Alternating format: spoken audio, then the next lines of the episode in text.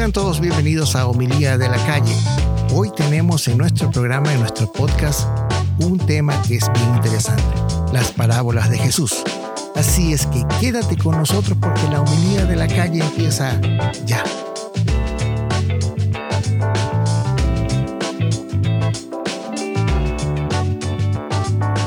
Nuevamente bienvenidos y gracias por escucharnos. Te saluda tu amigo y servidor Wilfrido Matamoros generando este podcast desde el centro de la Unión Americana en el hermoso estado de Iowa, acá en los Estados Unidos de Norteamérica. ¿Cómo han estado?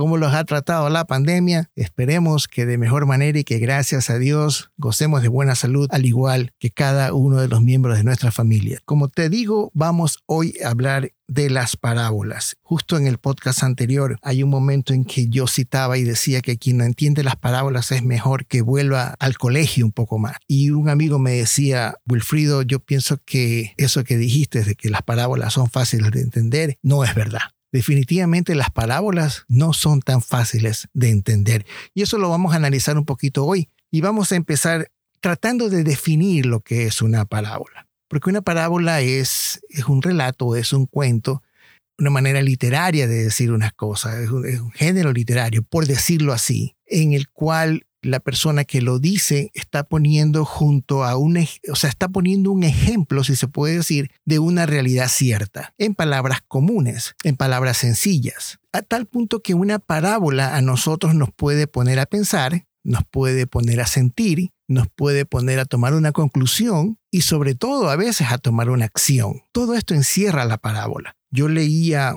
hace poco tiempo un libro de César Vidal que se llama Más que un rabino y él le dedica un, un capítulo y el capítulo casualmente tiene el nombre de El mayor maestro de las parábolas. Y es porque si algo no se puede dudar es de eso, que Jesús es realmente un maestro de las parábolas. No ha habido en el mundo una persona, un ser humano, obviamente Jesús es Dios, ¿no? Pero no ha habido un ser humano sobre la tierra que haya podido, que haya podido generar tantas parábolas como Jesús, que haya tenido la inteligencia suficiente para generar parábolas que hasta el día de hoy, después de casi más de dos, casi 2100 años, estas parábolas se hayan convertido prácticamente en un léxico popular. Es decir, nosotros hemos adaptado a nuestra cultura muchas de las parábolas. Y ojo que cuando hablo de cultura, no me lo tomen a, escrito o a, o a hecho cierto de la cultura latinoamericana. Justo en estos días, viendo yo la televisión, el noticiero que si no habrá sido CNN, habrá sido CBS, un noticiero americano, el titular de la noticia decía, un buen samaritano ayudó a, cierta persona que tenía un problema y gracias a, este buen samaritano prácticamente le salvó la vida. Y lo, y lo veía yo en la noticia, o sea, lo veía ahí en la televisión como highline, como le llaman acá, y decía a Good Samaritan, o sea, un buen samaritano. Y como he venido pensando en hacer este programa, decía, wow, esto sí que cae así como niño al dedo. Porque las parábolas, como les digo, ya prácticamente muchas de ellas forman parte de nuestro léxico. El, el hijo pródigo, el tesoro escondido, las vírgenes eh, testarudas o no testarudas, la oveja perdida, y así podríamos encontrar más de un link que se asocia a las parábolas con nuestra cultura popular. ¿Qué trascendencia tienen? Como les digo, ha tenido a más de 2100 años de que la Jesús la promulga, todavía forma parte de nuestro léxico.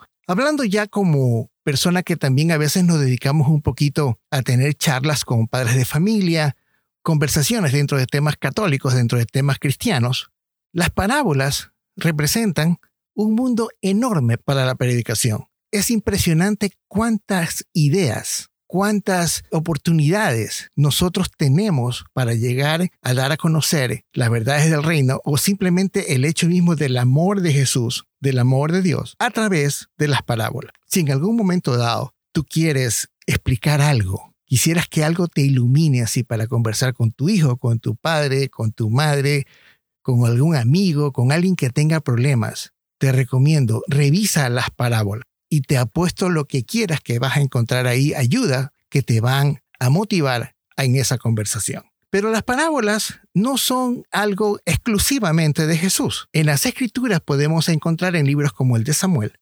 parábolas que ya se utilizan en las Santas Escrituras. Y es porque estos mashalin, como se pronuncia en el idioma eh, de Jesús, si se puede decir, ya era una forma, una manera de enseñar, de mostrar este, cómo, cómo debemos comportarnos, de educar en el pueblo judío. Y obviamente tomaron muchísima más importancia en la época del rabinismo, en esa época que está entre el Nuevo Testamento y el, y el Antiguo Testamento. Ahí podemos encontrar en esa época rabínica, donde, donde aparecen los rabís, donde aparecen los fariseos y cosas así, ellos utilizaban muchísimo este, si se puede decir, método de enseñanza. Entonces, volviendo a lo que me decía el amigo mío, que yo me había equivocado al decir que las parábolas son fáciles de entender, hay que hacer honor a la verdad y decir que definitivamente las parábolas no son fáciles de entender. Porque muchas veces nosotros, imaginémonos que vamos a armar algún mueble de esos que llegan y compramos y lo vemos en la foto, tenemos resuelto el problema de cómo lo vamos a armar. Y muchas veces cogemos las instrucciones, las leemos, les damos vuelta y creemos que ya eso es suficiente. Y cuando empezamos a armar por algún motivo, algunos tenemos suerte y nos terminamos de armar el mueble, pero por otro lado nos damos cuenta que nos están sobrando tornillos, que nos están sobrando aritos, que nos están sobrando una que otra situación. O encontramos que dentro de este proceso de construir el mueble tenemos más de un problema y tenemos que nuevamente regresar a las instrucciones. Y es porque las parábolas son tan fascinantes de escuchar, son tan, digamos, divertidas de escuchar. Es más, podríamos decir que son hasta tan familiares al escuchar que hasta no las aprendemos de memoria, sabemos exactamente qué pasó, sabemos exactamente quiénes son los que participan, los caracteres principales de la parábola, pero si nos preguntamos que si Jesús a través de las parábolas nos dio una enseñanza, esa enseñanza deberíamos aplicarla. O sea, no quedarnos con el cuento, con el desarrollo del tesoro perdido, de la cizaña, del padre amoroso del hijo pródigo del hermano envidioso, sino que la idea principal de que Jesús nos entregue una parábola es de que la, la escuchemos y, como ya voy a decir más adelante, la obedezcamos. Entonces, también dije al inicio de este podcast que Jesús utilizó las parábolas justo al final de su ministerio, aproximadamente en su último año, o sea, en ese tercer año de ministerio. ¿Y por qué lo digo. O sea, ¿por qué Wilfrido con exactitud dice que así fue? Y en ese sentido tendríamos que remitirnos a los evangelios.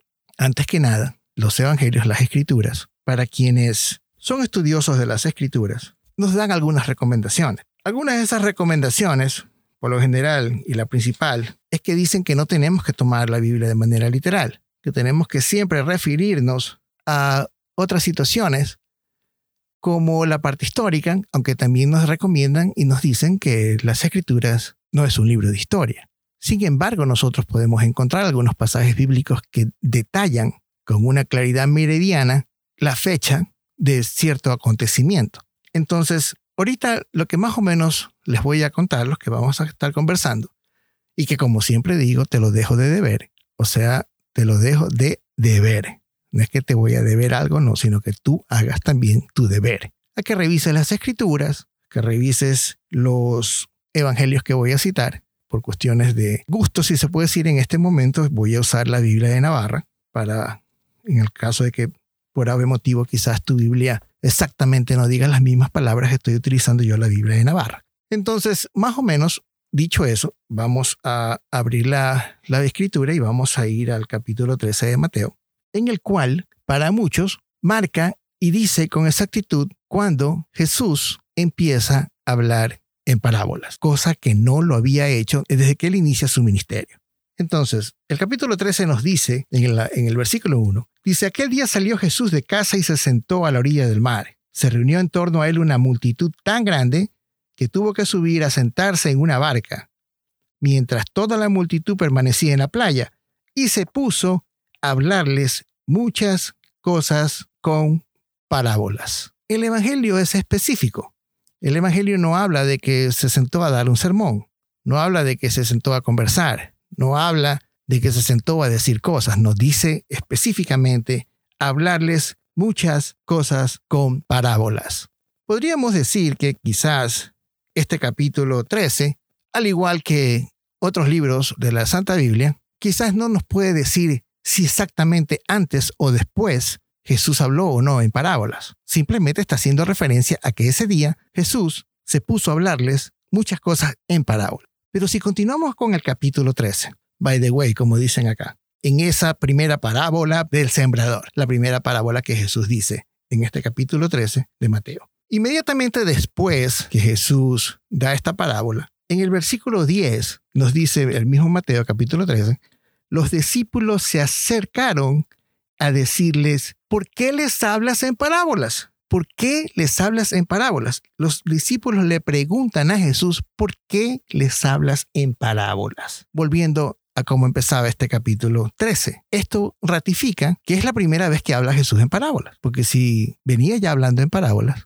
esta pregunta pienso yo que está de más. Los discípulos le dicen, ¿por qué les hablas en parábolas? Jesús dice algo interesante como respuesta de esto. Dice, a vosotros se os ha concedido el conocer los misterios del reino de los cielos, pero a ellos no se les ha concedido, porque al que tiene se le dará y tendrá en abundancia, pero al que no tiene incluso lo que tiene se le quitará. Por eso les hablo con parábolas, porque viendo no ven y oyendo no oyen ni entienden. Esto es contundente. A ustedes se os ha concedido el misterio de conocer, perdón, los misterios del reino de los cielos, pero a ellos no se les ha concedido. A unos sí, a otros no. Unos pueden conocer los misterios del reino, otros no. ¿Te habías dado cuenta de eso de ahí? Que unos sí tienen el privilegio de conocer y otros no. Pero eso también no nos dice que hay unos que tienen el privilegio y otros no. Se no quiero jugar con palabras de sí y no. Pero inmediatamente después es cuando Jesús les dice, por eso hablo con parábolas, porque viendo no ven y oyendo no oyen ni entienden. El verbo oír, audio, yo he tratado de encontrar un poco, irme un poco más a la traducción central de esto de teniendo oído no oyen, porque parecería muy, muy triviales, o sea, parecería muy obvio que si tú no tienes oído, no puedes oír, pero teniendo oídos, tienes que oír. O sea, si tú tienes oído y tienes la capacidad de escuchar, tú puedes oír. Entonces siempre me decía, ¿cómo es eso de que si tú tienes oído y no oyes? Cuando uno se va a la traducción de esa época y trata de encontrar las palabras de esa época, me quedé con la sorpresa de que lo que realmente Jesús nos quería decir era, si tienes oído, escucha, entiende y obedece. Y obedece. Por eso es que también aquí en la Biblia de Navarra lo podemos encontrar. Dice, y oyendo no oyen ni entienden. No oyen ni entienden. Las parábolas son fácil de entender. Lo difícil está en ponerlas en práctica, en poder encajar el verdadero mensaje que Dios nos quiere dar, el verdadero mensaje que Jesús nos quiere dar. Eso es la clave. Vamos a seguir después con esto de por qué unos sí y otros no. Hay algo que también corrobora lo que este amigo mío me decía en el sentido de que, Wilfrido, no todo el mundo entiende las parábolas. No son fáciles de entender. Y efectivamente, en el mismo capítulo 13 de Mateo, Miren lo que dice. Luego de que Jesús promulga su parábola de la cizaña, en el versículo 36 de este capítulo 13 de Mateo dice, entonces, después de despedir a la multitud, entró en la casa y se acercaron sus discípulos y le dijeron, explícanos la parábola de la cizaña del campo explícanos la parábola de la cizaña del campo. Los discípulos le piden a Jesús que le explique la parábola, porque no la entendieron. Quisiera en algún momento dado, eh, bueno, aunque sí, sí lo he conversado con sacerdotes, Y hay esa magia que tiene la parábola. Y yo le llamo magia porque no le quiero poner otro nombre. De que hasta te puede confundir. Pero si tú estás convencido de tu fe, si tú realmente conoces a Jesús y sabes el amor que te tiene y el consejo, la enseñanza que te está dando a través de esa escritura, podríamos nosotros entender, escuchar y obedecer las parábolas. Recuerden también que los discípulos estaban en formación. Habían muchas cosas que no entendían sabemos perfectamente lo que pasó al morir Jesús y la actitud de ellos. Pero es importante darnos cuenta de que no es cuestión de escuchar, que te entre por un oído y te salga por el otro, que no tanto es cuestión de entender, porque al final en cuenta si tenemos ya una, una, una formación hecha y derecha y logramos entender lo que quiere decir, el siguiente paso sería obedecer y sin embargo ahí también fallamos. ¿Por qué Jesús empieza a hablar en parábolas? Y justo Mateo lo describe, lo pinta en ese día. Y aquí es cuando vuelvo a decirles que a veces tomarnos el atrevimiento para algunos, para otros quizás tomarnos ese, ese pasito más allá de querer ver qué más nos puede decir la escritura porque es un libro hermoso, es una historia de amor tremenda. Y hay quienes en un momento dado han dicho, bueno, Jesús cambia su manera didáctica de decir las cosas y se cambia las parábolas y deja los sermones, deja un poco de cosas y, y se dedica a hablar en parábolas. Y lo hace aparentemente justo a raíz de algo. Y simplemente vayámonos al capítulo anterior de Mateo, al capítulo 12. Y hay quienes describen este capítulo 12 como uno de los días más complicados que ha tenido Jesús. Yo no quisiera decir uno de los peores días que ha tenido Jesús, pero, pero quisiera usar la palabra complicado. Jesús tuvo un día complicado. Una vez le comentaba a una persona y me decía, Wilfrido, lo que pasa es que el capítulo 12 pudo, pudieron haber sido muchos sábados. No necesariamente todo lo que está en el capítulo 12 pasó en un solo sábado. Puede ser que el capítulo 12 recoja ciertos acontecimientos que pasaron durante el ministerio de Jesús en día sábado, pero tampoco significa que todo lo que está en el capítulo 12 pasó en un solo sábado. O sea, nuevamente no es un juego de palabras lo que quiero hacer, pero estoy poniendo como que dice todas las cartas posibles. Pienso yo que si alguna persona dice que lo del capítulo 12 pasaron en 5, 6, 7, 8 sábados diferentes, es posible. Pero también podría ser posible que todo lo que está en el capítulo 12 se refiera a un solo día. Cuando nosotros venimos y traslapamos los evangelios, encontramos cierta relación entre un libro y otro, porque de hecho la hay. Hay relación entre ciertos hechos que ocurren en, en Mateo, en Marcos, en Lucas, narrados un poco de manera diferente. Cada evangelio empieza en un momento diferente, pero hay ciertos, ciertos acontecimientos, si se puede decir, ciertos momentos, ciertos hechos que uno los puede traslapar y los puede ver uno sobre otro. Entonces, en ese sentido, veamos el capítulo 12. Capítulo 12 se trata de un día sábado. El sábado era el día, pero así, a rajatabla que había que cumplir con todos los mandamientos. Es más, habían hasta metido mandamientos hasta de más. Era una cosa demasiado rigurosa. Y el templo era el que miraba todo, el que juzgaba todo y el que acusaba a todos. Entonces había una rigidez tremenda, había una estrechez de corazón tremenda, hasta el punto que ese sábado los discípulos pasan por un sembradío y los acusan de que están comiendo y les dicen a Jesús, oye, esto no deberían hacer si es en sábado. Arregló seguido viene Jesús y hace el milagro del, del, de la mano seca y lo cura. Y le dicen, oye, tampoco es lícito curar, porque es un día de descanso. Y Jesús dice, bueno, y si tú ves que la oveja está muriéndose, tú vas y la rescatas. Entonces, si, si, si, tanta vida tiene, tanta importancia tiene la vida de una oveja, que hablemos del, del ser humano ni hablar. Lo acusan de ser blasfemo del Espíritu Santo, porque le dicen, si tú sacas demonios es porque tienes al demonio ahí adentro. Y al final hasta le piden una señal, después de los milagros que él ha hecho, después de los actos prodigiosos que Jesús ha hecho.